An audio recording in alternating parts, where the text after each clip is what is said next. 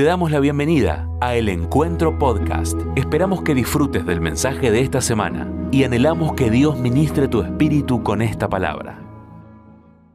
Tiempo en la congregación y hoy voy a volver a hablar de esto. La palabra que Dios me dio para compartir con la congregación se da en llamar X, Y, Z. X, Y, Z, haciendo referencia, obviamente, a esta cuestión matemática de los tres ejes o las variables que conocemos. Y preguntaba, ¿cuántos son muy buenos en matemática? A ver, levántame la mano. O sea, todos los inteligentes vinieron a la mañana, hoy están todos los burritos. Muy bien. ¿Y cuántos son, le costó matemática? Levanten la mano ahí. Al resto no cursó, o sea, no fue al colegio. Muy bien, la mayoría es acá eh, analfabeto. Muy bien, no hay problema, porque para todos acá sirve el mensaje.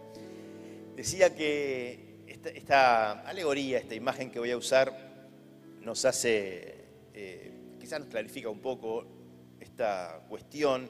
Eh, veo en la palabra de Dios que hay en los momentos críticos, en momentos en los cuales hijos e hijas de Dios, incluso el mismo Jesucristo, tuvo que tomar decisiones o hacer cosas importantes, hubo puntos de inflexión, siempre han aparecido tres incógnitas, tres variables, tres dudas, tres, tres preguntas en el corazón de las personas que necesitaban encontrar respuesta para poder avanzar. Y es así que sucede esto desde el principio. ¿no? Estas tres incógnitas, por ejemplo, aparecen desde el Edén. Yo decía o interpretaba que quizás esto tenga que ver con cómo fuimos creados, cómo fuimos concebidos. Somos creación de un Dios trino, un Dios Padre, un Dios Hijo y un Dios Espíritu Santo, y quizás, no sé, no, voy a hacer teología de esto, tengamos que entender las realidades de estas tres dimensiones, ¿no? Y por eso cuando suceden eh, situaciones difíciles en la vida necesitamos, y lo vemos en toda la palabra de Génesis, Apocalipsis, estas tres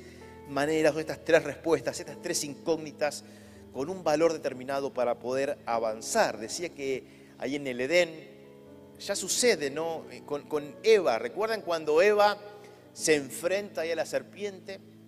Enfrente de este fruto prohibido, el árbol, y ella, antes de tomar la decisión, miren lo que hizo, ¿no?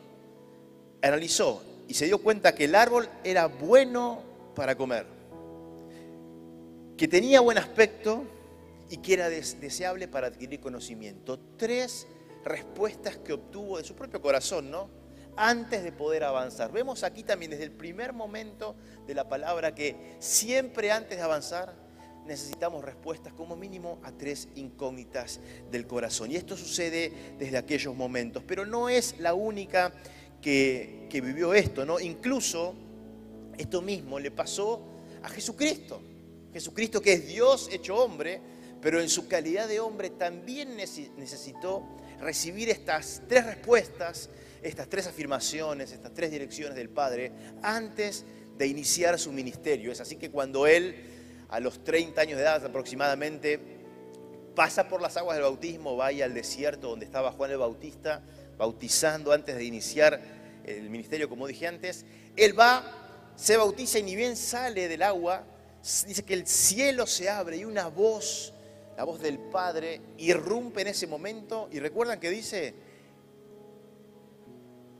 en lengua no, en castellano, este es mi Hijo amado en quien tengo complacencia. Parece una sola frase, parece una sola declaración, pero si analizamos esa frase, vamos a entender que hay tres afirmaciones, tres direcciones que el Padre da a Jesucristo. Le dice, este es mi Hijo, está dando una clara indicación de la paternidad de Dios sobre Jesucristo, Hijo. Luego dice que este es amado, segunda afirmación. Y por último le dice, en quien tengo complacencia. Dios mismo empieza a poner valor a esas tres incógnitas en el corazón de Jesús. X, soy hijo. Y, soy amado. Z, le doy placer a mi Padre. No necesariamente esas tres cosas se dan. ¿Cuántos hijos en el mundo son hijos pero no son amados? ¿Cuántos hijos que además son amados no generan placer en sus padres, no generan afirmación en sus padres. ¿Cuántos hijos vemos hacer cosas que desearíamos que, no hagan? Por eso es importante en la vida de Jesús y fue un requisito para iniciar su ministerio, aún siendo Dios, pero hecho hombre, porque fue 100% Dios y 100% hombre, y por esa, por su condición de hombre, Él también, antes de tomar esta gran carga del ministerio que iba a llevar, el ministerio más grande y trascendente del mundo, necesitó recibir de su Padre estas tres direcciones, ¿no? Que es hijo, que es amado y que le da placer al Padre. Entonces, desde ese momento, Jesús desarrolla su ministerio y es tremendo, pasa de todo. Milagros, prodigios, ¿eh? se, abren eh, ojos de ciegos, cojos pueden caminar, gente que no hablaba mudos empiezan a hablar, ciegos ven, conversiones, muertos, muertos resucitan, eh, cosas tremendas. Pero mientras tanto, mientras Jesús hace su ministerio y habla de lo que el mundo necesitaba escuchar en ese momento, este ministerio profundo de Dios entre nosotros, el cielo lo dejaba hacer, respaldaba desde arriba, miraba los ojos del Padre sobre Jesús y esto era así todo el tiempo.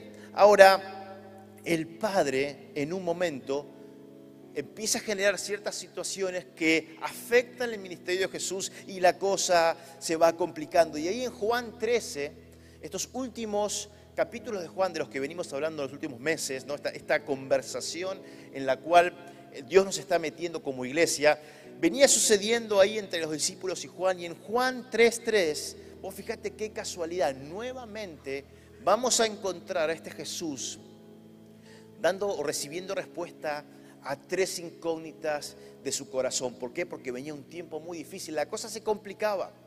La cosa se complicaba, Jesús empieza a predicar del arrepentimiento, de esta cercanía del reino de los cielos a la tierra, de que los milagros empiezan a suceder, que había algo nuevo, que había salvación, desde el sermón del monte hasta las cosas que ustedes recuerden del ministerio de Jesús. Y si no sabes mucho de esto, en los evangelios que son Mateo, Marcos, Lucas y Juan, podés encontrar mucho de lo que Dios hizo aquí cuando estuvo en la tierra, pero hay un momento determinado, ahí en Juan 13, en el cual la cosa se complica.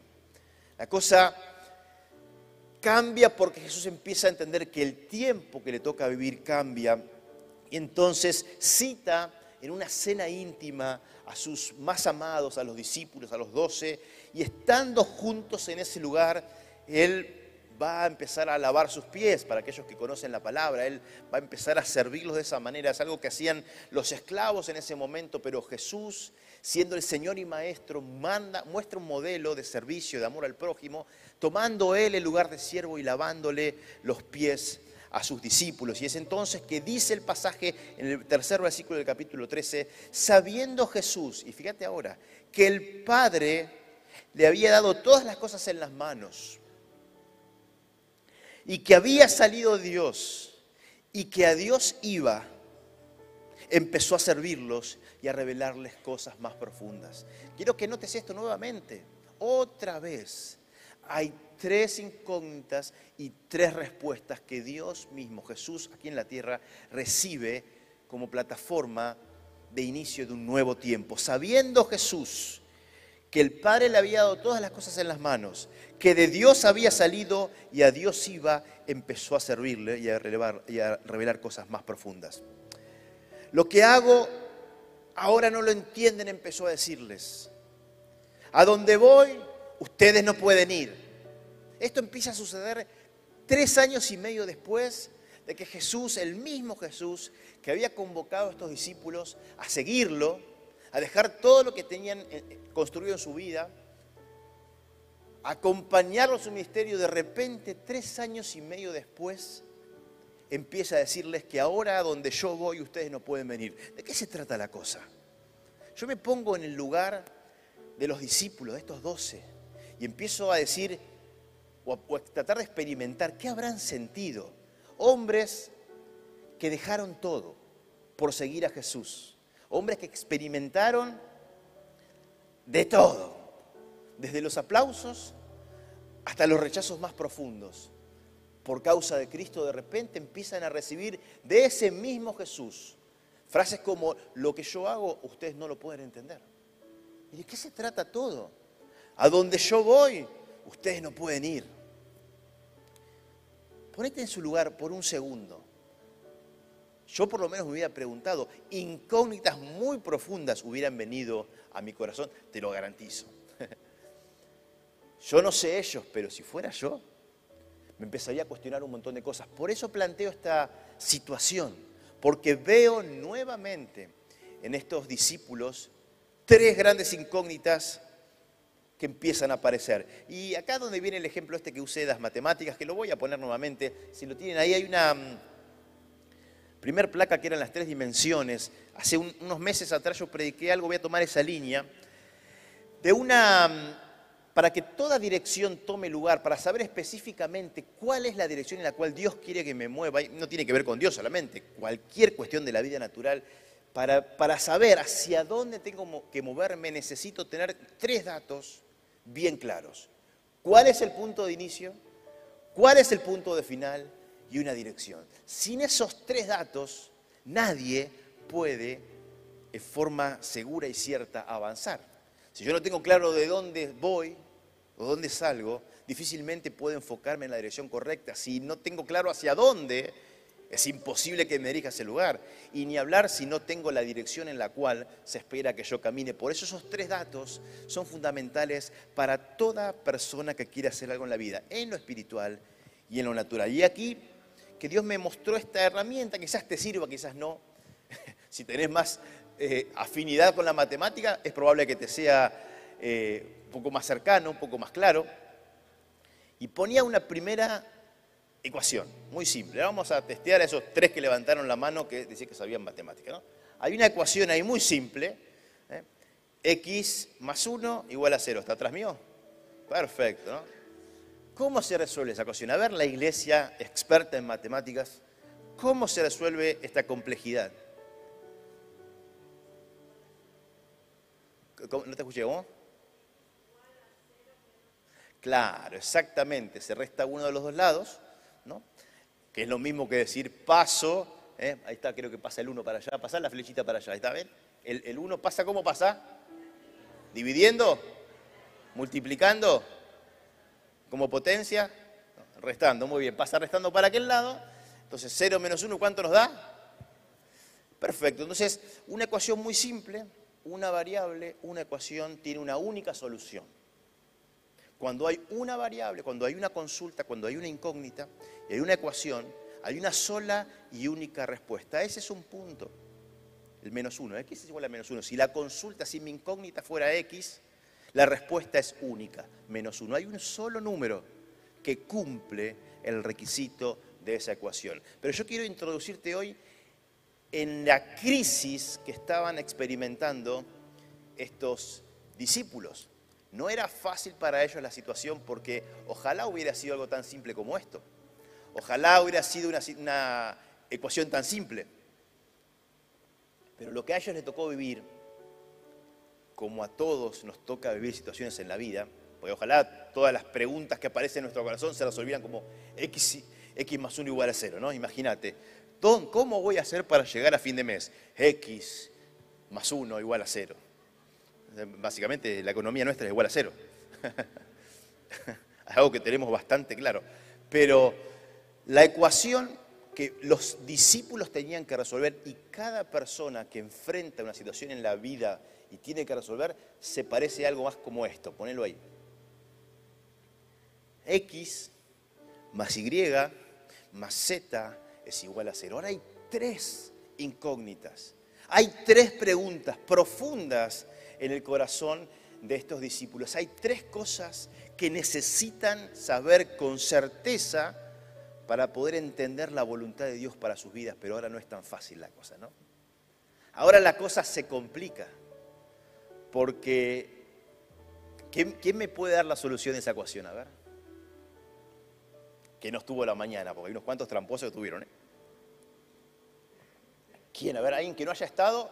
¿Cuál es la solución de esa ecuación? Hoy Laura, que es profesora de matemáticas, esbozó una, dijo 0, 0, 0, cumple. ¿Les parece? ¿Están, ¿Están de acuerdo? Sí. Supuestamente, sí, sí. Como es profesora de matemáticas, sí, sí, seguro debe ser. Es verdad, Pero no es que sea la solución. 0, 0, 0. Si yo pongo x0, y0 y z0, cumplen. Pero no es la única solución que tiene esa, ecuación. Por ejemplo, yo ponía eh, otro ejemplo. 1 menos 3 y 2. ¿Cumple esa ecuación? También. 1 menos 3 voy a menos 2, más 2, 0. O sea que hay otra respuesta. O sea que empezamos a darnos cuenta que el tamaño del problema que los discípulos enfrentaban era un tamaño muchísimo, un problema muchísimo más complejo que tenía, tenía miles de soluciones. De hecho, este problema tiene infinitas soluciones. Infinitas soluciones. Pasamos de un problema de una única solución, es un punto en el espacio, x igual a menos 1, a un problema de infinitas soluciones. Para lo que sea en matemática, esto es un plano en el espacio. Tiene infinitas soluciones. Hay infinita combinación de números que cumplen esta ecuación. ¿Qué es lo que te quiero decir? Que para el momento en el cual los discípulos tenían que resolver esa ecuación de qué hacer, había un montón, infinidad de respuestas y no sabían cuál era. No sabían qué hacer. ¿Cuántos, decía hoy, frente a los dilemas de la vida, se enfrentan con, situaciones como estas. Por ejemplo, hoy mencionaba, ¿no? ¿Cómo haces para ser feliz en la vida? Y muchos dicen, bueno, es lo mismo, una ecuación de tres variables, tres incógnitas que tengo que responder. Una de las ecuaciones que la gente cree que funciona es, bueno, tener una familia, o lograr tener una pareja, tener una buena economía, y la tercera puede llegar a ser ser reconocido en la sociedad. Ahora te hago una consulta. Esa es una ecuación que generalmente es una de las soluciones de la ecuación. Ahora, ¿cuántos conoces? Yo por lo menos muchos que tuvieron su familia, que tuvieron un muy buen trabajo y una economía, que han sido reconocidos, han terminado en lo más profundo de una depresión, en un suicidio, lejos de la plenitud. O sea, esto nos está diciendo que que cumpla la ecuación no quiere decir que sea la solución. Y esto mismo empieza a pasar con un montón de temas en la vida. Hay ecuaciones, hay situaciones que generan incógnitas tan complicadas para nosotros que son muy difíciles de responder. Y esto era lo que estaban viviendo estos muchachos, estos doce. El mismo líder que los cita, que los invita, que los anima a seguirlo, de repente empieza a decirle, miren acá se acaba la cosa, a donde yo voy ustedes no pueden ir. Lo que yo estoy haciendo ustedes no lo pueden entender. El alimento que estoy comiendo ustedes no pueden comer, no lo conocen, no entienden. ¿Cómo puede ser Jesús? ¿Acaso nos trajiste para confundirnos? Ni hablar cuando ahora Jesús mismo empieza a descalificar, aparentemente, ¿no? A sus discípulos. El primero que sale es Judas. Dice, uno de los que están acá presentes nos va a traicionar. Vos imaginate, ¿no? Supuestamente avanzando en un ministerio, avanzando hacia la voluntad de Dios. Jesús venía predicando de un nuevo reino y de repente dentro de la, de la comunión íntima hay un traidor. Todos se conmocionan, se empiezan a mirar unos a otros. Pedro le dice a Juan, pregúntale vos que tenés confianza, ¿quién es? ¿Quién es? Y Jesús le dice, ahí pone el pancito en la salsa, a quien yo le doy este bocado es y se acerca a Judas y le dice, toma amigo, amigo. Chao Judas. Y uno pues bueno, ahí terminó, pero no. Inmediatamente después, terminando el capítulo 13 es esto, ¿no? Jesús le dice a Pedro, por ejemplo, Pedro, a donde yo voy vos no me puedes seguir, pero ¿cómo no puedo ir? Yo voy a poner mi vida por vos, dice Pedro. ¿Tu vida vas a poner por mí? Yo te digo que de cierto, esta noche, antes que calle el gallo, vos me vas a negar tres veces. Chau, Pedro. Ponete en la mente, en el corazón de estos discípulos. La conclusión inmediata de esta situación es que al parecer ahora no hay tantos lugares en el cielo como parecía. Y Jesús está empezando a tachar nombrecitos porque vamos a ser muy pocos. Por eso es que cuando arranca, ahí nomás arranca el capítulo 14 de Juan, Jesús viendo esto y me imagino viéndole las caras a los muchachos, le dice, no se angustien, no se angustien, no se pongan mal. No es así. Sé lo que están pensando, piensan que estoy descalificando personas, pero no es así. En, la, confíen en Dios y confíen también en mí. En el hogar de mi Padre, muchas viviendas hay. Si no fuera así, yo ya se los hubiera dicho. No es un tema de que no haya lugar, es un tema de profundidad. Es un tema de ir a un lugar que todavía ustedes no están preparados. Y desde este lugar, sin todo quiero que entiendas el desafío que estos muchachos tenían y el capítulo 14 de, Juan introduce literalmente estas tres consultas que estos hombres tenían entonces para con este Dios mismo hecho hombres, Jesucristo.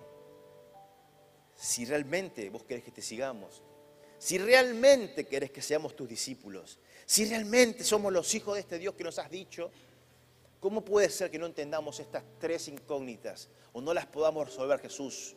¿Cuáles son? En el versículo 5 vamos a encontrar que Jesús le dice, ustedes ya saben dónde voy.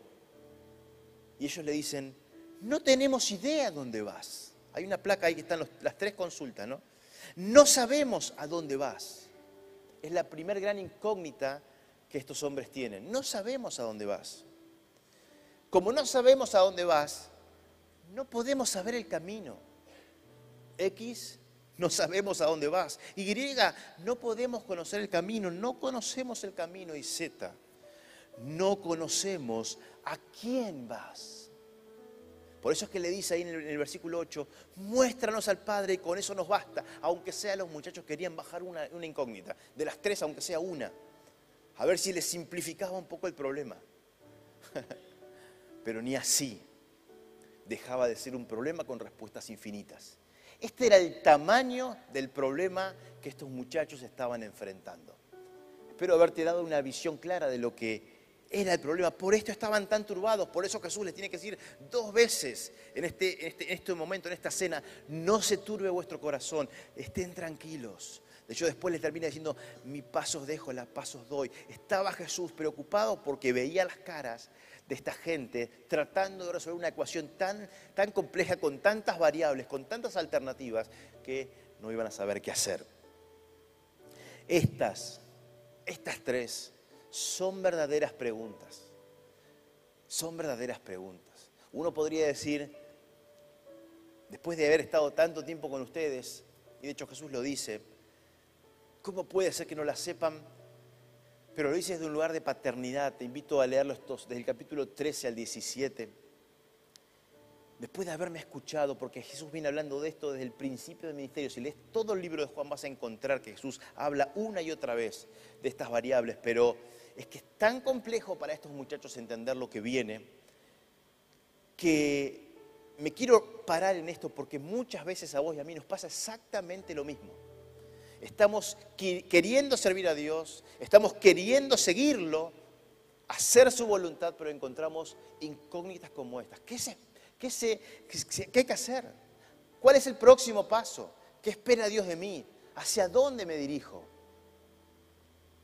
Hay consultas que solamente Jesús puede resolver. Por eso yo creo que el corazón de Jesús se alegra porque además sabe Jesús que esas preguntas que iban a ser escritas por Juan iban a llegar 2022 años después a un lugar como estos y que muchas personas que tenemos las mismas consultas y necesitamos las mismas respuestas, nos íbamos a nutrir de eso. Por eso es que Jesús realmente se alegra y sabe que estas son verdaderas preguntas.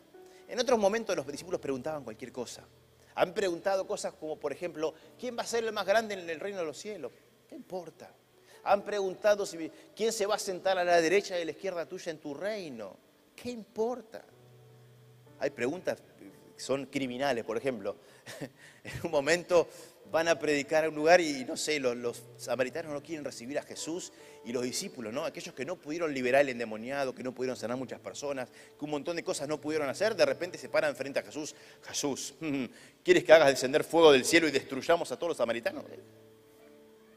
Hay preguntas desconectadas, pero estas preguntas, estas tres, son verdaderas preguntas y aún hoy necesitan respuestas de parte de Dios. Vamos a poner en pausa estas tres incógnitas ahora, la respuesta a estas tres incógnitas. Vamos a seguir avanzando con algo que pasa. Hay, hay, eventos, hermanos, hay charlas, hay encuentros, hay conversaciones que marcan la historia y que marcan tu historia y mi historia. Y hacen que el cielo de repente responda, cambie. Como te dije, Jesús viene predicando desde que arranca su ministerio, desde este primer momento que el Padre sale al encuentro y en voz audible dice frente a todos, este es mi Hijo, es amado, en Él tengo placer, Él me, da placer. Desde ese momento Jesús empieza a predicar el reino, el arrepentimiento, la justicia, se ven milagros, prodigios, señales, es tremendo. Ahora, durante todo el ministerio de Jesús, el cielo está ahí, mirando, apoyando, pero hay un evento, hay un momento, hay algo que pasa, hay una conversación en la cual Jesucristo introduce tanto a la tierra como al cielo que hace que todo cambie.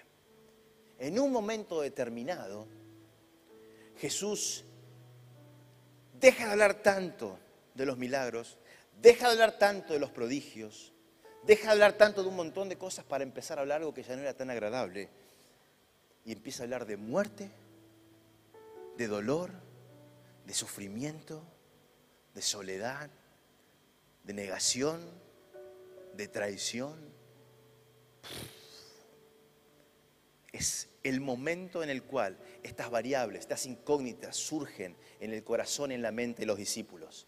Pero es esta charla puntual, es esta conversación en la cual Jesucristo introduce al cielo y a la tierra que hace que todo cambie y te lo quiero mostrar en la Biblia. ¿Trajiste tu Biblia? Anda rápido a tu Biblia, ahí, rápido, los que tienen Biblia. Busquen. Biblia física o electrónica, sea como sea. Vamos a ir a los tres capítulos que relatan esto. Vamos a empezar por Mateo. Mateo 16, si vos ves, si querés después tomate el trabajo, lo hice yo estos días, de recorrer todo Mateo, Marcos y Lucas y vas a ver que Jesús por primera vez en este momento, acá en eh, Mateo 16, empieza a anunciar su muerte. En el versículo 21 arranca un nuevo texto y tiene como título ¿qué? A ver quién lo dice. ¿Qué dice? Jesús predice su muerte. Jesús predice su muerte. Final del capítulo 16 de Mateo. ¿Cómo empieza el capítulo 17 de Mateo? ¿Qué dice? La transfiguración. La transfiguración. O sea que, acá está el evento que yo te quiero notar hoy. Cuando Jesús viene hablando, predicando, sanando, restaurando el cielo de, de costado, mira, bendice, acompaña, pero hay un momento en el cual Jesús cambia la conversación y el cielo de repente dice, ¡pum! Es ahora, ahora sí me interesa, ahora me involucro. Cambia de reunión urgente del reino y la tierra. Es en ese momento, en la transfiguración, que sucede una reunión VIP, una reunión secreta, una reunión de urgencia entre los agentes más importantes del momento. Seis personas se reúnen en un lugar para cambiar la historia para siempre. Esos seis son Jesús, Jacobo, Juan, Pedro, Moisés y Elías. Hay representantes del cielo, hay representantes de la tierra que se dan encuentro en ese punto inmediatamente de que Jesús cambia la conversación. Quiero que notes esto, cuando cambiamos la conversación por lo que el cielo está interesado, hay cosas tremendas que pasan. El cielo responde inmediatamente, hay encuentros celestiales, hay cosas que empiezan a pasar, hay secretos. El encuentro, Dios mismo se involucra en persona. Vos fíjate que manda a ese encuentro a dos grandísimos representantes del reino de los cielos, a Moisés y a Elías. Y Jesús mismo dice, yo también llevo a los míos. A los más cercanos se lleva a Juan, a Jacobo y a Pedro, en representación del resto de la humanidad. Y se da un encuentro tremendo. Y había alguien que no estaba invitado, que no necesita invitación. Es el mismo Dios Padre. Que cuando se empiezan ahí a juntar y a hablar y a conversar, a conversar Dice la palabra textualmente que en el medio del encuentro es el mismo Dios en persona, Dios Padre, que manda su nube primero para, sanar y no, no, matar con su presencia a Jacobo, Juan y a Pedro. Manda su nube y hace una entrada triunfal, tipo teatro, y dice, este es mi Hijo amado, este es Jesús en quien tengo complacencia. Él vuelve a decir las mismas palabras, pero ahora le agrega algo impresionante le dice, oigan lo que Él dice, porque ahora está empezando a hablar lo que el cielo está hablando. Ahora está empezando a hablar lo que el cielo está esperando. Ahora este Jesús no tan solo está hablando lo que la gente necesita y lo va a seguir haciendo, sino que ahora está introduciendo un tema especial. Está hablando de muerte, resurrección, de los últimos tiempos, de lo que tiene que pasar, de cómo debe prepararse el pueblo en ese momento, los discípulos para, que, para lo que viene. Y el reino entonces responde a esa nueva conversación. Hay conversaciones, hermanos, que hacen que el cielo responda en forma inmediata. Hay conversaciones que hacen que el cielo diga, para eso están los pastores, para eso están los líderes, para eso están los libros, a eso tenés canciones, pero hay conversaciones que si sos introducido ahí, hacen que todo el reino de los cielos, que la atmósfera cambie, pero el reino de los cielos descienda. Y ese tipo de encuentro es el que Dios quiere tener con vos esta noche. Mateo cuenta que inmediatamente después no pasa ni un tiempo, inmediatamente después de que Jesús introduce esta, conversación, que Jesús cambia la conversación, el cielo responde mandando a tremendos referentes del cielo. ¿Por qué Moisés? Hoy decía, ¿por qué Elías? Porque sabe Dios lo que su hijo estaba a punto de experimentar. Jesús, Jesucristo estaba a punto de entregar su vida por vos y por mí. Estaba a punto de liberar para siempre a la humanidad del pecado. Por tanto, Dios necesitaba mandarle un consejero, un libertador. El mejor libertador que teníamos en el momento era Moisés, el hombre que había vivido aquí en la tierra un tremendo desafío de liberar a todo un pueblo.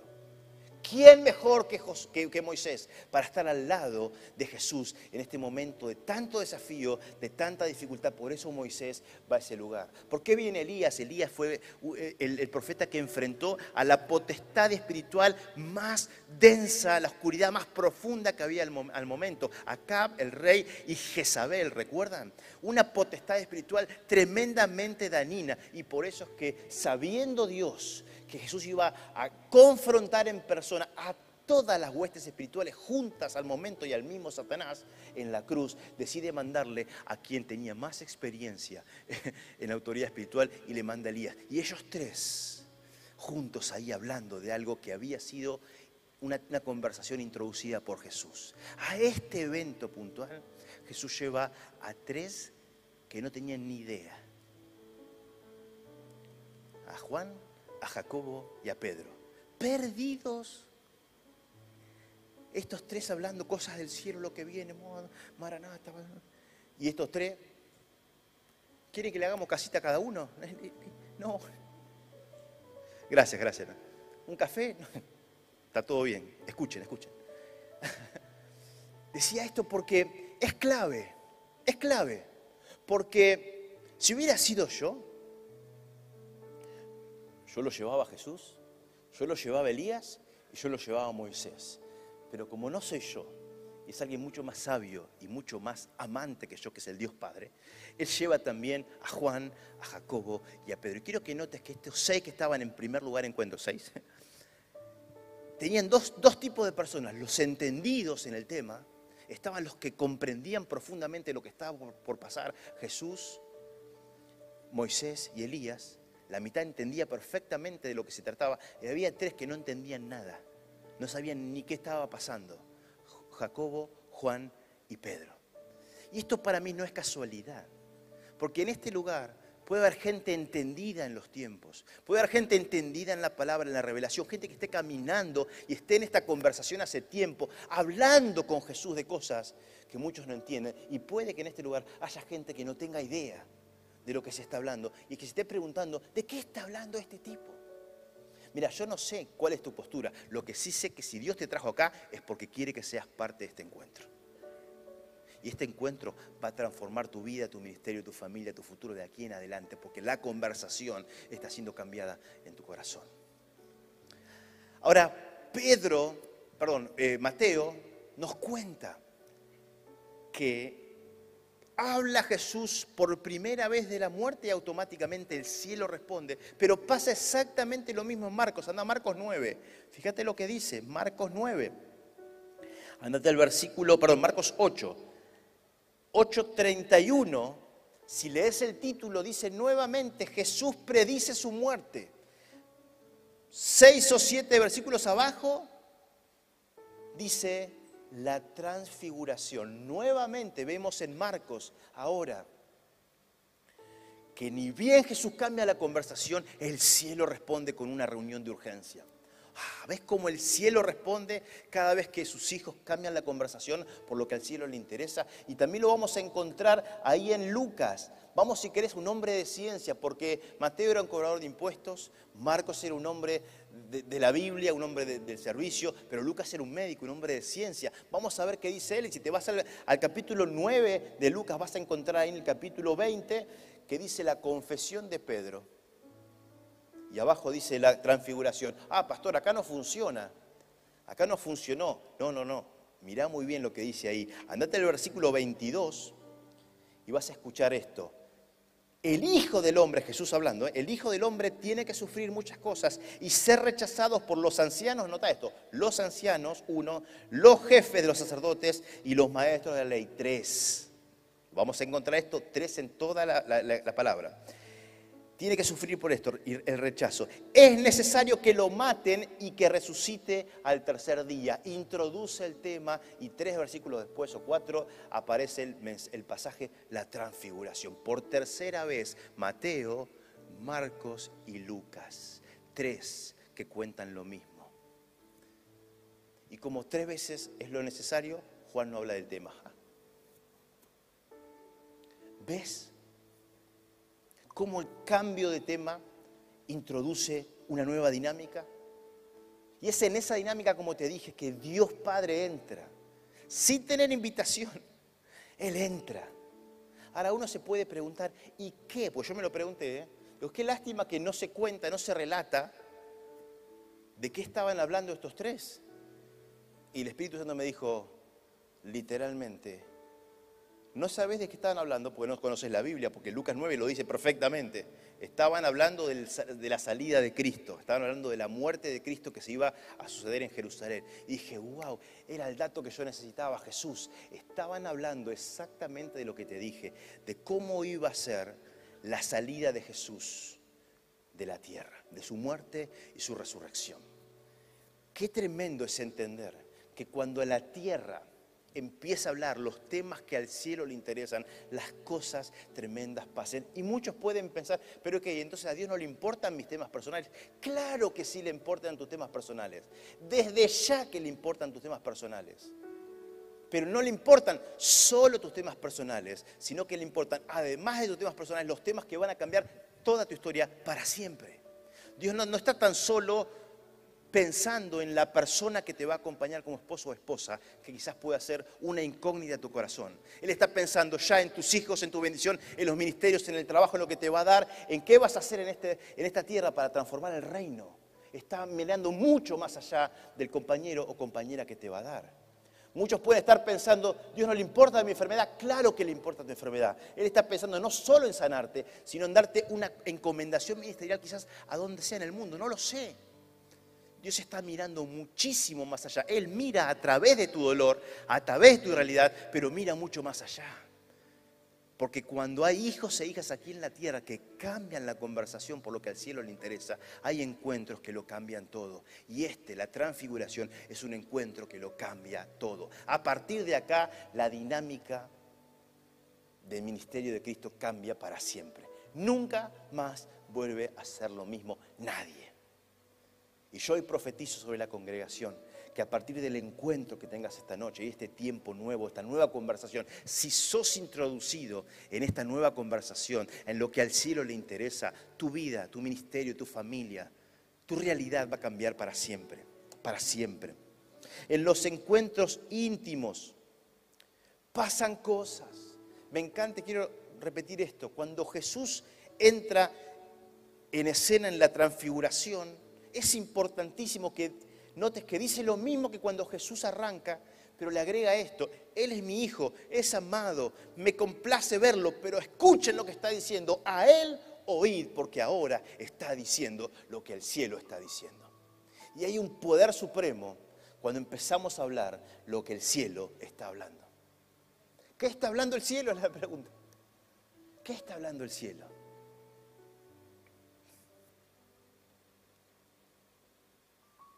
Tiempo al tiempo. En los encuentros íntimos, hermanos, pasan cosas. Cosas que pasan, por ejemplo, que los traidores son expulsados. Tiempo después de este encuentro, Jesús les dice, los reúne a los doce, ahí en capítulo 13 de Juan, y le dice, uno de ustedes me va a traicionar. Y termina exponiéndolo y echándolo del lugar. Y una vez que lo echa, vos fíjate qué casualidad, qué casualidad, que una vez que lo echa Judas, el traidor del grupo íntimo, de la reunión íntima, otro encuentro íntimo, les dice a los discípulos otros tres secretos que necesitan escuchar para poder enfrentar lo que viene por delante. Y les dice, por ejemplo, cosas como que el Hijo será glorificado, versículo 31, donde yo voy, ustedes no pueden venir ahora, versículo 33 del capítulo 13, y un mandamiento nuevo os doy, versículo 34, que se amen unos a otros. Ya lo había dicho Jesús, pero ahora, después del encuentro íntimo, después de la transfiguración, este mandamiento cambia, por eso es un nuevo mandamiento. Les dice que se amen unos a otros, pero como yo los he amado les eleva la vara, les cambia la dinámica, les cambia la forma, les cambia el, estándar de cómo deben amar y les, explica que eso es entregar la vida por otro. No hay más amor más grande, capítulo después le va a decir, no hay amor más grande que aquel que pone la vida por sus amigos. Algo que el traidor no escuchó, algo que el enemigo de este mundo no escuchó, Dios reserva para los íntimos hay un detalle de amor que yo quiero que te lo lleves hoy. Hay un detalle de amor de Jesús para con Pedro. Miro que es el mismo Jesús el que lo expone a Pedro frente a sus íntimos, pero se toma este detalle de amor. Cuando le dice, vos Pedro me vas a negar esta noche, lo hace después de haber expulsado al enemigo de Dios, para que ni siquiera el enemigo de Dios tenga excusa, tenga palabra, tenga algo que decirle de Pedro.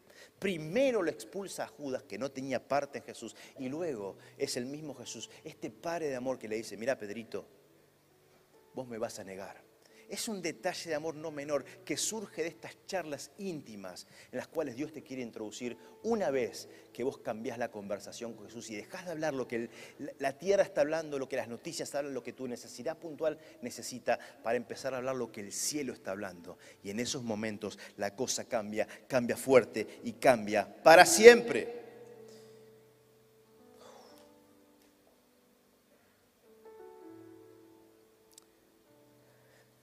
Hubo tres cruces.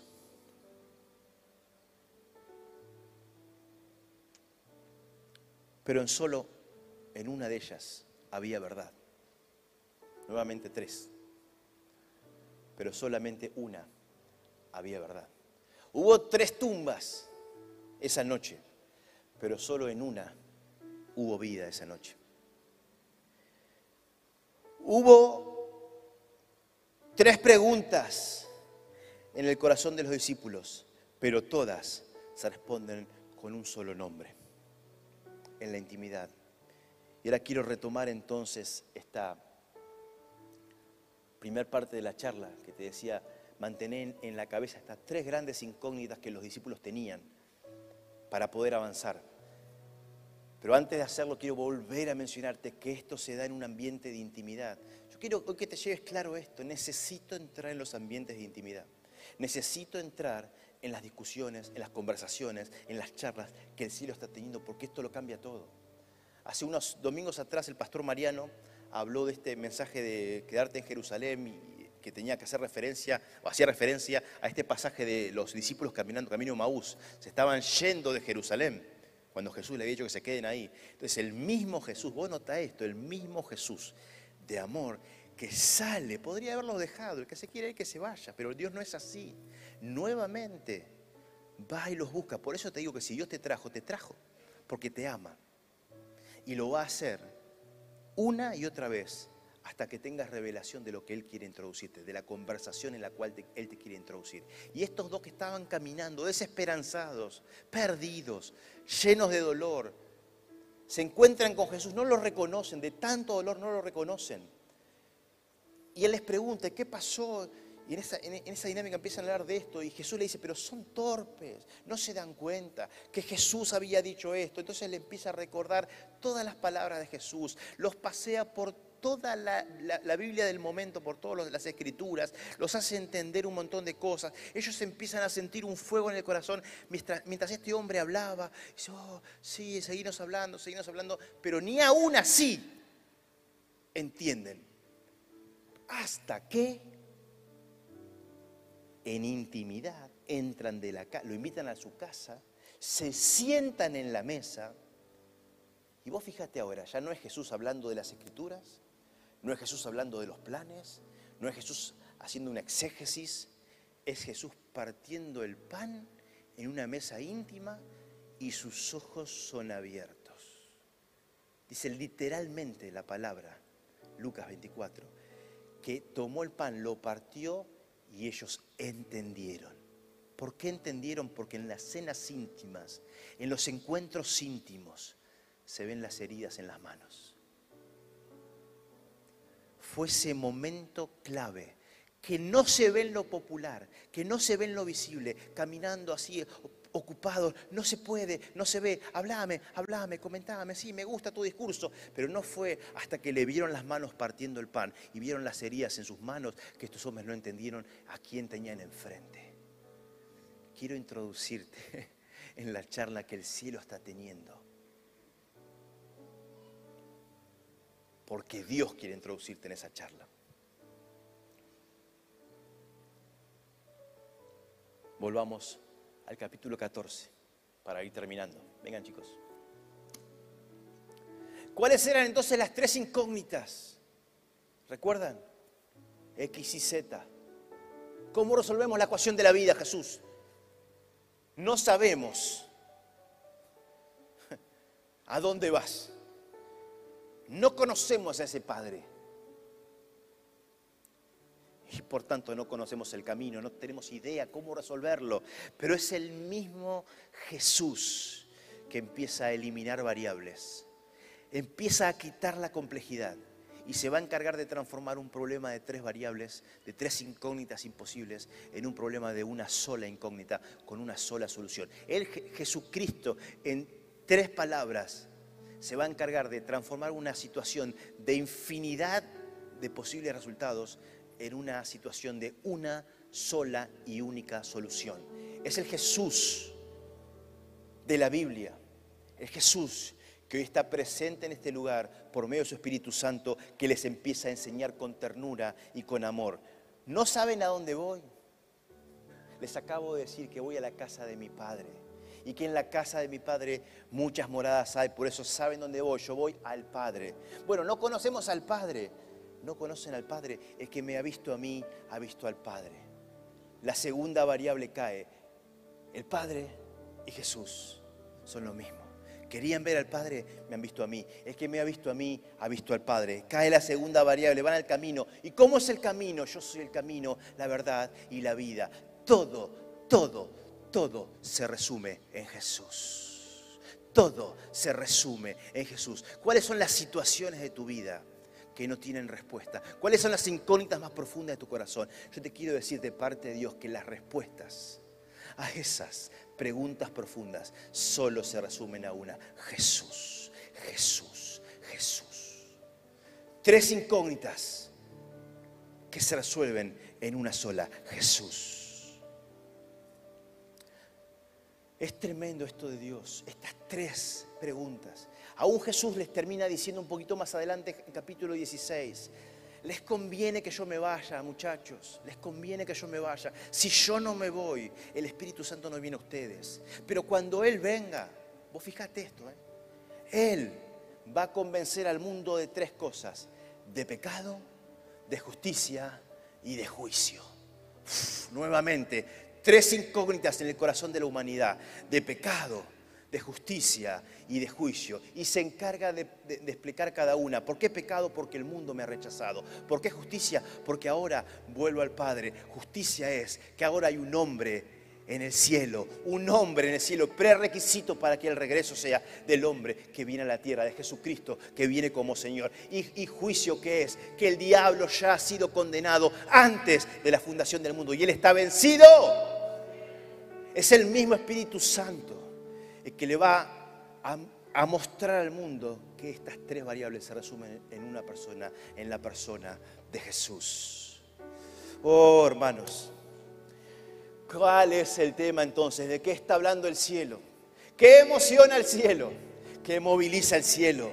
¿Cómo hacemos para entrar a esa dinámica? ¿Cuál es esa dinámica? Bueno, yo te voy a introducir en una dinámica que el cielo viene hablando hace más de 2022 años. Y es la que nos cuenta Apocalipsis 22, 17. El Espíritu y la novia dicen, ven. El Espíritu y la novia dicen, ven. Y el que oiga, diga, ven. Y el que tenga sed, venga y beba. El que tenga sed, venga y beba. Hay sed en tu corazón, hay ganas de más de Dios, hay ansias por respuestas, hay ansias por milagros, hay ansias por revelación del Padre. El que tenga sed de Dios, venga, venga, venga. Esta es la dinámica, esta es la charla. El Espíritu Santo, hace miles de años que ya está en esta dinámica, la conversación del cielo es, quiero volver Jesús volviendo y el cielo reteniéndolo, el cielo reteniéndolo. Y la palabra nos cuenta que el Espíritu Santo no hace otra cosa que corregir el clamor de la iglesia, porque la iglesia hoy está enfocada todavía en un montón de cosas.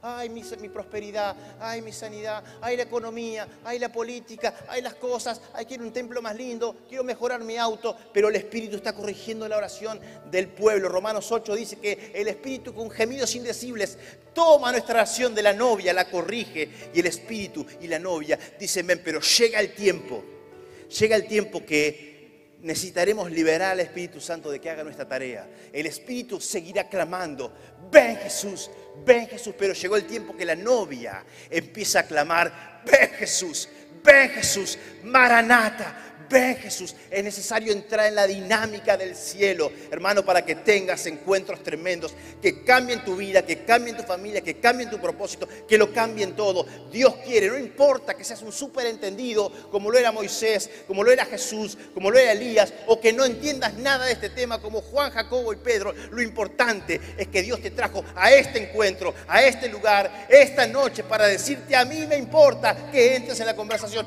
Entra de una vez por todas, entra en la conversación, inicia la conversación, no importa que sepas todo, ¿qué importa que sepas todo? Pedro no se la perdió por nada. Pedro dice en ese momento, mm, uy, no entiendo nada, no entiendo nada, pero le dice a Jesús literalmente, qué bueno es que estemos nosotros acá, no entendemos nada, no sé ni para qué estamos, no, no me comparo con Elías, no entiendo ni Moisés, mira qué bárbaro, Jesús sabe todas las cosas, pero yo no me la pierdo por nada. Y aunque sea, mira, aunque sea, yo voy a decir una pavada, ¿Quieren una casa? No, no queremos ninguna casa, pero él no se la perdió, él dijo, yo hoy tengo una oportunidad de estar en este lugar único, Dios me metió en una reunión no lo puedo creer, él cambió el tema me introdujo en una charla tremenda. Yo no me lo pierdo, aunque me equivoque, aunque diga cosas que no van, no importa, porque en esta atmósfera de intimidad no hay errores, no hay dolor. Aquí no se echa nadie. Jesús le dice, acá nadie es expulsado. Los expulsados son afuera, el traidor es el expulsado, pero los que son traídos a la casa no son expulsados, no son burlados, son traídos acá para escuchar lo que el Padre dice, para entrar en la conversación. Dios te trajo acá para entrar en la conversación. ¿Querés entrar a la conversación? entra mi hermano, entra mi hermano, acá hay lugar, en este lugar ahora. Este Muchas gracias por escuchar este mensaje. Es nuestra oración que el Espíritu obre en tu vida a través de esta palabra y pueda ser un canal de bendición con otros. Te invitamos a suscribirte y compartir estos mensajes. Para más información, visita nuestra web www.iglesiaelencuentro.org.ar.